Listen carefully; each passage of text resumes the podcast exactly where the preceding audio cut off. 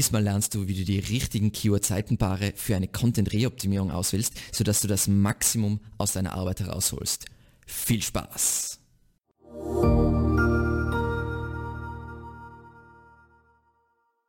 Wieso funktioniert Content-Reoptimierung? Es gibt dafür drei bis vier Hauptgründe. Zum einen mal Freshness. Google liebt aktuelle Inhalte und belohnt dementsprechend Content-Updates. Dann, man könnte das jetzt auch unter zwei Punkte aufteilen, aber ich nenne es jetzt einen Punkt, nämlich Vollständigkeit und Relevanz. Wenn du Inhalte überarbeitest bzw. erweiterst, dann bietest du in der Regel ja dann mehr für den User und zusätzlich, was du machst, ist, du schärfst bei den enthaltenen Entitäten nach, wodurch Google besser versteht, warum dein deine Seite, deine URL sich dreht. Und zu guter Letzt, gerne unterschätzt, ist die URL-Reifung, nämlich je länger eine URL indexiert ist, desto besser rankt sie. Meistens. Ähm, deswegen lohnt sich auch die Content-Reoptimierung so sehr, weil du gewissermaßen, du behaltest die ganze URL-Historie, aber verbesserst ständig diese URL und das ist natürlich Google, äh, was, was Google auch mitbekommt. Was solltest du jetzt an deinen Inhalten verbessern, wenn du eine Content-Reoptimierung machst? Zum einen mal Relevanz. Da haben wir uns eh in einem äh, Video vor kurzem darüber unterhalten, nämlich, dass wir bei die Keywords nachoptimieren, dass wir nochmal bei der Suchintention nachschärfen und eben New School SEO, dass wir schauen, dass wir die für die richtigen Entitäten, äh, dass wir die richtigen Entitäten in unseren Inhalten hervorheben. Dann Vollständigkeit, das heißt, wir schauen uns an, wenn es sowas gibt, äh, welche Fragen kommen in der Nutzerfragen auch äh, Box vor und beantworten die. Äh, wir schauen uns die ähnlichen Suchanfragen an und schauen uns da an, was von der SERP Overlap Percentage die gleiche Suchintention hat, decken das in unserem Content Piece ab und vielleicht verwenden wir ein Tool wie Keywords Everywhere, damit wir wirklich all diese kleinen Longtail Keywords sehen und dementsprechend daraus Antworten ableiten können. Dann, was natürlich auch ganz wichtig, wichtig ist, ist die Lesbarkeit. Da gibt es immer Video von uns eben über Content Design. Das ist natürlich, dass wir die Formatierung verbessern, vielleicht mehr Bilder oder eigene Bilder verwenden und, wenn es zur Verfügung steht, natürlich Videos. Dann Struktur und Aufbau, da geht es jetzt wirklich um, um Zwischenüberschriften und so weiter. Das kann man immer noch besser und noch klarer machen, noch passender für die Such Suchintention des Users. Das heißt, dass wir unseren Content vielleicht anders anordnen, damit wir früher die Hauptsuchintention beantworten und zu guter Letzt eben, was eh schon im Punkt Lesbarkeit eigentlich enthalten war, die Nutzererfahrung, nämlich dass wir zusätzliche Videos einbauen, vielleicht Mini-Tools, eben eigene äh, Fotos einbauen und so weiter und so weiter. So. Und damit das jetzt nicht alles zu generisch und zu allgemein klingt, Beispiele für die potenziellen Ergebnisse. Ähm, ist jetzt zum Beispiel was, was wir vor kurzem, äh, oder ein Beitrag, den wir vor kurzem nachoptimiert haben, ist äh, die Seite zu Off-Page-Optimierung, also Glossar Off-Page-Optimierung. Und man sieht jetzt relativ schön an der ranking Keyword-Zahl, wann wir dieses Content-Piece äh, nachoptimiert haben. Nämlich das war zwischen 9. und 10. April. Und man sieht, dass sich die Anzahl der Keywords signifikant erhöht hat, nämlich verdoppelt. Ähm, in diesem Fall ist es jetzt nicht so, dass das auch gleichzeitig den Traffic verdoppelt hat, weil dafür sind diese Keywords zu schwierig. Das heißt, ähm, wir haben uns, wie man sieht, hauptsächlich im Bereich zwischen ähm, den Top äh, 51 bis 100 und 21 und 50 verbessert.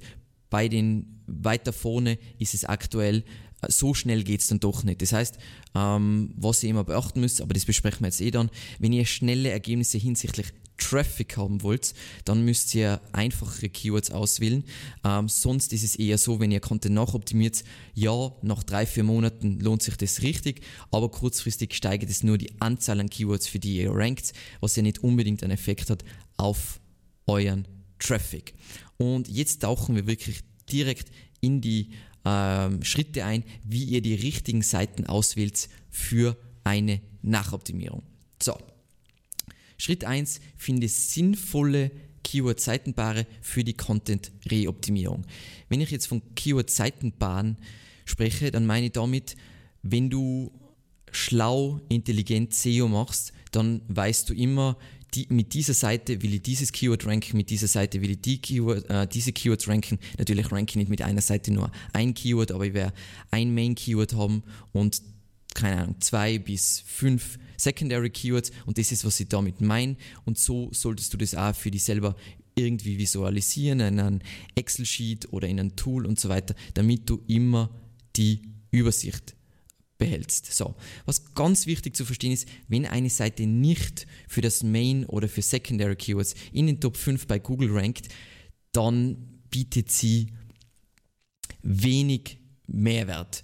Ähm, wieso ist es so? Wenn wir uns die aktuellen Daten zur Klickrate in den SERPs von Advanced Web Ranking ansehen, dann sehen wir, je nach Search Intent äh, ist es ein bisschen anders. Das heißt, wenn wir uns jetzt das anschauen, ähm, dann ist bei, warte, jetzt schalten wir mal ein paar Sachen weg, weil sonst ist es super verwirrend alles. Wenn wir uns Informational Intent anschauen, dann sieht man, dass man zum Beispiel auf Platz 6 hat man nur noch eine Klickrate von ungefähr 4%. Wenn wir jetzt auf Commercial klicken, dann haben wir da sogar nur noch 3,39% Klickrate. Dementsprechend, ich will eigentlich idealerweise natürlich, es am meisten lohnt sich in die Top 3 rein zu ranken und das macht auch Content Reoptimierung so wertvoll, weil meistens, wenn du ein Content Piece publizierst und baust ein paar Backlinks, das rankt nicht sofort in die Top 3, und es rankt auch nicht magisch beim ersten Versuch in die Top 3, sondern meistens musst du öfter nachschärfen, nachbessern, dass das dann wirklich ranken kann. So.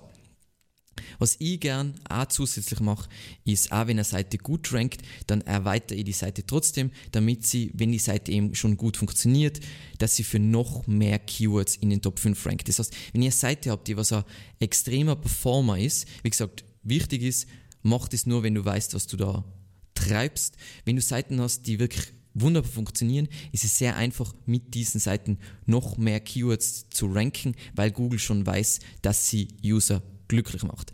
Und eben, aber idealerweise für unsere Content-Reoptimierung zielen wir auf Seiten ab, die bereits eben ähm, für die Keywords ein Suchmaschinenranking zwischen Platz 6 und 20 haben, das lohnt sich immer, diese nachzuoptimieren. Wenn du jetzt weiter hinten rankst, kann es sein, dass die Seite generell irgendwelche Probleme hat und dementsprechend nicht wirklich schnell Impact liefert. So. Wenn ich mir jetzt das anschaue, dann schaue ich mir das entweder bei SEMrush in Position Tracking an. Das heißt, da tracke ich alle wichtigen Keywords von Evergreen Media und so weiter. Und da habe ich dann eine schöne Übersicht, wo ich immer sehe, mein Keyword und so weiter, meine URL. Das heißt, und das ist das, was ich mit Keyword-Seitenpaare meine. Und ich kann mir das eben auch dann anschauen von 4 bis 10 oder von 11 bis 20 und da habe ich schön eben diesen Range, den was wir da besprochen haben und was ich dabei auch wahnsinnig gern mag im Position Tracking ist unter Landing Pages sehe ich gewissermaßen, welche Seiten für welche Keywords ranken. Das heißt zum Beispiel, wichtige Seite für uns ist beste SEO-Agentur, ist ein Ratgeber und für, für die Seite tracken wir 13 Keywords und dann sehe ich wunderschön, wie die ranken. Und jetzt kann ich mir überlegen, hm, Suchmaschinenoptimierung, äh, Agentur, da ranken auf Platz 20. Vielleicht sollte ich den Content dahingehend noch bessern, um für dieses Keyword mehr zu ranken, weil es hat immerhin 480 Suchanfragen. Jetzt SEO-Beratung, ähm, da rankt die falsche Seite. Erklärung dazu ist, wir hatten eine Seite zur SEO-Beratung, wir bieten aber grundsätzlich eigentlich keine SEO-Beratung außer in einer laufenden Betreuung. Extrem viele Leute haben dazu angefragt, dementsprechend haben wir die Seite gelöscht. Dieses Keyword gehört hier eigentlich nicht hin. So, dann, was auch praktisch ist, wie man sich auch anschauen kann, wenn man jetzt nicht schon ein schön eingerichtetes Position Tracking hat, ist man klickt auf die organische Recherche in SEMrush und dann schauen wir uns eben Evergreen Media an und dann kann ich mal unter Positionen sehe eben die Keywords für die, was ich rank und dann kann ich das einschränken auf 4 bis 10 oder eben, wenn man den höheren Bereich sagen von 6 bis 20 und dann kriege ich alle Keywords ausgeliefert, wo ich so ranke und sinnvoll ähm, nachbessern könnte. So, ich sortiere das jetzt noch in meinem Fall als erstes einmal nach Suchvolumen. Das heißt, für Google My Business sind wir eh dabei, was Neues auszuarbeiten. Für Suchmaschinenoptimierung bin ich gerade dabei, eben den Content noch zu optimieren. Google Alerts ist mir jetzt grundsätzlich relativ egal. SEO-Agentur, da haben wir gerade nachgebessert, wie man auch sieht. Und so würde das einfach durchgehen. Und ganz wichtig ist einfach, dass ihr ein sauberes Keyword-Mapping habt, wahrscheinlich in Google Sheets oder in, in Excel und so weiter, wo ihr immer habt, ich zeige euch dann ein Template, wie das ungefähr ausschauen kann. Hey, diese URL soll für diese Keywords ranken. So, jetzt haben wir grundsätzlich einmal ein paar Sachen, die Potenzial bieten, ausgewählt. Und jetzt kommen wir zu Punkt 2 oder Schritt 2. Filtere nach Suchvolumen, Schwierigkeitsgrad und Potenzial. Was ich da ganz gern mag, ähm, aber ähm, wahrscheinlich auch nicht jeder hat, ist ähm, der On-Page-Checker von SEMrush. Was ich da machen kann, ist eben, ich kann genau sagen, diese URL und äh, soll für diese Keywords ranken und dann sagt mir Google, äh, Google, SEMrush basierend auf den Top 10 in äh, Top 10 Suchergebnissen beziehungsweise meinen Konkurrenten ähm, äh, schlagt es mir Ideen vor, wie ich diese Seite nachbessern kann.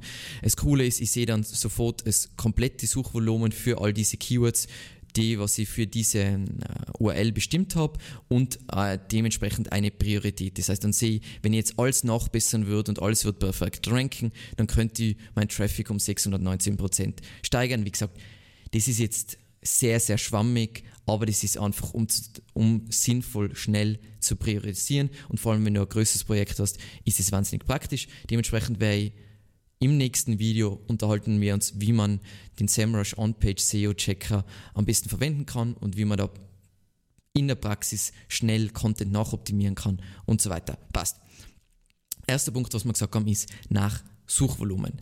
Und da kommt es eben an auf deine Nische und eben das jeweilige Keyword, wie hart du jetzt da bist. Wie gesagt, ähm, ich habe irgendwelche Sachen im Internet gesehen, hey, alles unter Suchvolumen von 100 schließe ich pauschal aus ist aus meiner Sicht kompletter Blödsinn, weil wenn es für mich ein Money-Keyword ist, wie zum Beispiel, keine Ahnung, beste SEO-Agentur, dann werde ich das nicht wegcutten. Das heißt, Suchvolumen sollte eine Dimension der Betrachtungsweise sein, aber man sollte immer spontan entscheiden oder basierend auf seine eigenen Business-Ziele entscheiden. Das heißt, wenn es beste SEO-Agentur ist, dann sogar wenn es nur 20 Suchvolumen ist, versuche ich für das zu optimieren. Wenn es jetzt eher Informational Keyword ist, dann werde ich sagen, ja, alles unter, keine Ahnung, 200 Kati weg. Aber so, wie gesagt, ich will da jetzt euch nämlich nicht auf eine falsche Fährte locken.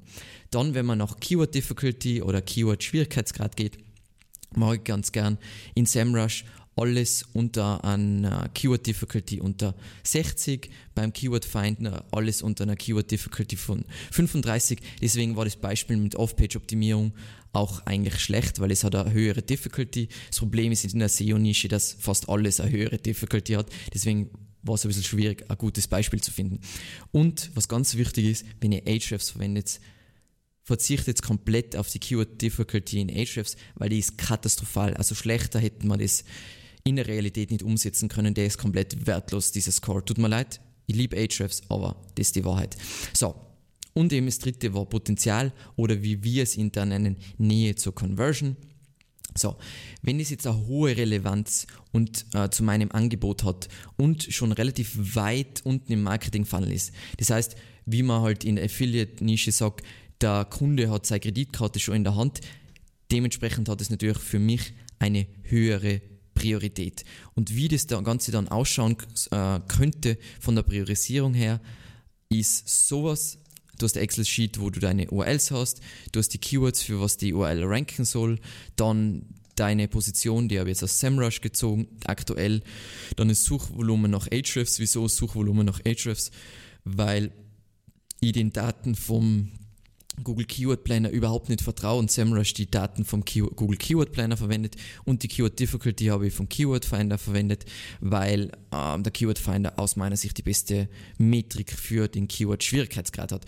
Und dann ist eh schon jetzt hier klar, unser Main Keyword würde On-Page-Optimierung sein, weil es auch die tatsächlich richtige Schreibweise ist und alles andere sind jetzt für uns Secondary Keywords und dann würde ich versuchen, jetzt den Text darauf basierend nachzuoptimieren. Einerseits von der Keyword-Optimierung her, andererseits von der Suchintention her, dass ich noch besser das trifft, was User zu dieser Suchanfrage brauchen. Und drittens eben, ich schaue mir an, welche Entitäten, äh, um welche Entitäten drehen sich die Top-Seiten und versuche meinen Content dahingehend äh, aufzubauen. So, dann ähm, Schritt 3, suche nach anderen Seiten zu diesem Keyword, bevor du mit der Optimierung beginnst. Das heißt, sagen wir mal, ähm, wir reden jetzt eben über das Keyword On-Page-Optimierung, dann würde ich suchen nach Site Evergreen Media, das heißt, da kriege ich alle Seiten im Index von Evergreen Media und die was relevant zum Keyword On-Page-Optimierung sein, sieht man eben unser Hauptratgeber ist äh, ganz vorn, das heißt, ist die relevanteste Seite von Evergreen Media.at. Wir haben alles richtig gemacht. Ähm, und dann haben wir eben noch andere Seiten. In unserem Fall ist es jetzt nicht so, dass wir andere Seiten haben, wo jetzt im Title Tag On-Page-Optimierung vorkommt. Das heißt, wir wissen, das ist wirklich die einzige Seite, die wir auf dieses Keyword ausgerichtet haben. Wenn ihr jetzt den SEMrush On-Page SEO-Checker verwendet und sauber euer Keyword-Mapping dort implementiert, dann warnt euch sogar das Tool, wenn ihr ähm, auf also zwei Seiten auf die gleichen Keywords ausrichtet, dann sagt hey, pass da auf, du rankst schon mit der Seite, ähm, kann es sein, dass es da gerade zu Keyword-Kannibalisierung kommt und dann kannst du da ähm, eine Entscheidung treffen. Was dabei immer wichtig ist, ist ähm, vor allem, wenn du zum Beispiel auf Longtails optimierst, dann kann es sein, du hast eine Hubpage, sagen wir mal, On-Page-Optimierung und dann hast du irgendeine ähm, eine Cluster-Page, wo es um irgendwas Spezifisches rund um On-Page-Optimierung geht. Ähm, Wenn es jetzt so ist, dass die zwei Seiten, diese zwei Keywords unterschiedliche Suchintentionen haben, dann macht es total Sinn. Verwende für die Entscheidungsfindung dazu eben diese SERP Overlap Percentage. Äh, generell eben, wenn du siehst, dass äh, es eine Page gibt zu diesem Thema schon, dann ähm, wenn es eine klare Differenzierung gibt von der Suchintention her, alles gut, lass es einfach so äh, sein. Ähm, wenn nicht, dann macht es vielleicht Sinn, ähm, die Traffic-stärkste URL, beziehungsweise die URL, die am beliebtesten ist bei Google, ähm, als Original zu bestimmen und alle anderen äh, Content Pieces, die führst du auf dieser URL zusammen und redirectest sie im Anschluss auf diese Original-URL. Passt. Dann kommen wir zu Schritt 4. Das ist jetzt eigentlich der tatsächliche Schritt. Überarbeite deine Inhalte. Haben wir jetzt eh schon ein paar Mal besprochen. Ähm, zum einen nochmal nachschärfen hinsichtlich äh, semantischer Content-Optimierung. Das wird eh in dem Video erklärt, deswegen gehen wir das nicht nochmal durch.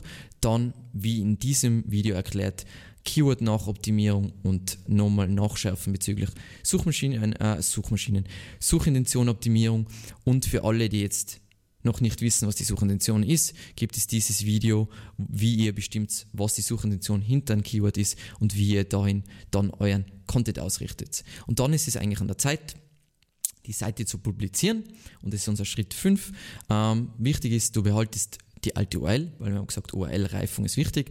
Ähm, außer es geht wirklich nicht anders. Zum Beispiel bei dem Ratgeber für SEO-Agentur habe ich das gemacht, weil die, dieser Beitrag war früher im Blog und er hat einfach mehr Sinn gemacht im Format eines Ratgebers. Deswegen habe ich es geändert. Grundsätzlich ist aber immer viel besser, die URL ähm, weiter existieren zu lassen.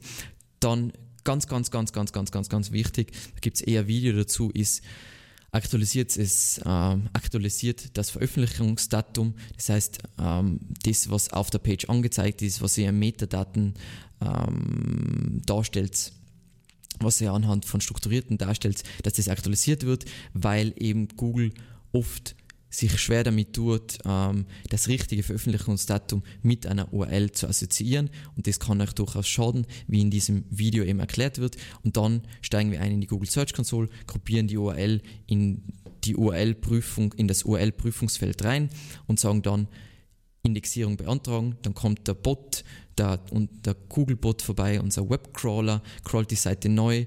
Und innerhalb in der Regel, wenn ihr das jetzt nicht zu oft verwendet, kommt da, dauert es ungefähr 5 bis 10 Minuten, dann ist schon euer neuer Snippet in den Suchergebnissen verfügbar und ihr seht extrem schnell schon Ranking-Ergebnisse. Ähm, also mit dieser Methode, außer ihr verwendet jetzt zu schwierige Keywords, ähm, solltet ihr wirklich binnen zwei Tagen gewissermaßen schon Ergebnisse sehen. So, und deswegen kommen wir jetzt auch zu Punkt 6, nämlich messe die Ergebnisse. Wie messen wir die Ergebnisse von dieser Arbeit? Zum einen mal hoffe ich, ähm, ihr habt irgendeinen Rank-Tracker, ich will euch da keinen vorschreiben. Ähm, die meisten Rank-Tracker sind ein- und frei, sei es SEMrush oder Advanced Web Ranking oder Ahrefs. Ihr wollt auf jeden Fall eure Main und äh, Secondary Keywords für die URL tracken. Dann, was ihr an, euch anschaut, sind die Impressionen und Klicks im Leistungsbericht in der Google Search Console. Ähm, das sehen wir zum Beispiel hier. Ähm, Genau, da haben wir jetzt eben unser Beispiel mit Off-Page-Optimierung. Ist jetzt die URL, die was wir da angezeigt haben. Und da habe ich jetzt, ich mache jetzt einen kleinen Begle Vergleich, der was jetzt nicht unbedingt komplett sinnvoll ist, aber einfach zu zeigen, wie extrem die Ergebnisse von Content-Reoptimierung sind. Das heißt, im Zeitraum 30.03. bis 5.04. haben wir äh, für 115 Keywords gerankt und wir hat, hatten für unser Main Keyword ähm, eine durchschnittliche Position von 5,5. Das ist jetzt ohne Ländereinschränkung und so weiter. Das heißt, eigentlich ist es jetzt nicht super äh, schön analysiert, aber ich will euch einfach das schnell da zeigen. Und jetzt im Vergleich dazu, im Zwischendurch haben wir optimiert. Im Zeitraum vom 11.04. bis zum 14.04. Ähm, haben wir für unsere Main Keyword ein Durchschnittranking von 4,1. Das heißt, das hat sich verbessert und wir ranken plötzlich für fast doppelt so viele Keywords. Das heißt, das Ganze ist geglückt. Wie gesagt, grundsätzlich sollte man das sauberer machen, man sollte noch das Land dazu angeben, man sollte natürlich gleiche Zeiträume. Zum anderen macht es aktuell aus meiner Sicht generell wenig Sinn, irgendwelche Vergleiche zu irgendwas zu machen, weil durch die Corona-Krise schwankt jede Woche ähm, extrem von, von den Impressionen her und so weiter und von den Klicks. Ist aktuell schwierig, aber nur, dass ihr grundsätzlich versteht, dass diese Daten alle wunderschön in der Google Search Console sind und ihr da wirklich vergleichen könnt, was die Ergebnisse sind von eurer Arbeit. Und eben Jetzt haben wir gesagt, Impressionen und Klicks wollen wir vergleichen, aber eben auch die Anzahl der Key äh, Keywords in der Google Search Console. Wie gesagt, ähm, Anzahl der Keywords ist grundsätzlich natürlich nicht super sinnvoll als, als irgendeine Metrik, um Erfolg zu messen, aber ähm, es, es beschreibt, wie gut ihr Longtail-Keywords abdeckt. Und natürlich bringt es nichts, wenn ihr für extrem viel mehr Keywords rankt, aber dort irgendwo in die, keine Ahnung, zwischen Platz 20 und 100, das ist komplett sinnlos, ähm, aber das muss man dann sowieso getrennt tracken. Und wirklich vom Rank-Tracking her würde ich vorschlagen, nur ein Main-Keyword und einige Secondary Keywords, sonst explodiert nämlich euer Rank-Tracking, dass ihr dort wieder keine Übersicht habt, wie wir das machen zu einer URL, außer sie ist extrem wichtig, dann tracken wir vielleicht einmal 10 Keywords, aber normalerweise tracken wir maximal ein bis fünf Keywords pro URL, damit das auch alles managebar bleibt. Und damit haben wir die sechs Schritte durch. Nochmal zur Wiederholung. Ganz am Anfang schauen wir einfach mal ganz grob sinnvolle Keyword-Seitenpaare für eine Content-Nachoptimierung. Dann filtern wir die Liste, die was wir aufgebaut haben, basierend auf Suchvolumen, Schwierigkeitsgrad und Potenzial. Danach ähm, schauen wir, ob es schon bereits, also ob es bereits Pages, andere Pages außer dieser URL zu diesem Keyword gibt. Dann überarbeiten wir die Inhalte ähm, und publizieren die Seite, machen den ganzen Schnickschnack in der Google Search Console mit Indexierung beantragen und dann messen wir die Ergebnisse anhand von Keyword Tracking ganz normal und schauen uns an in der Google Search Console, wie entwickelt sich das mit den Impressionen, weil mehr Impressionen heißt meistens auch, dass man eine bessere Durchschnittsposition hat. Wie entwickelt sich das von den Klicks her, also von der Klickrate?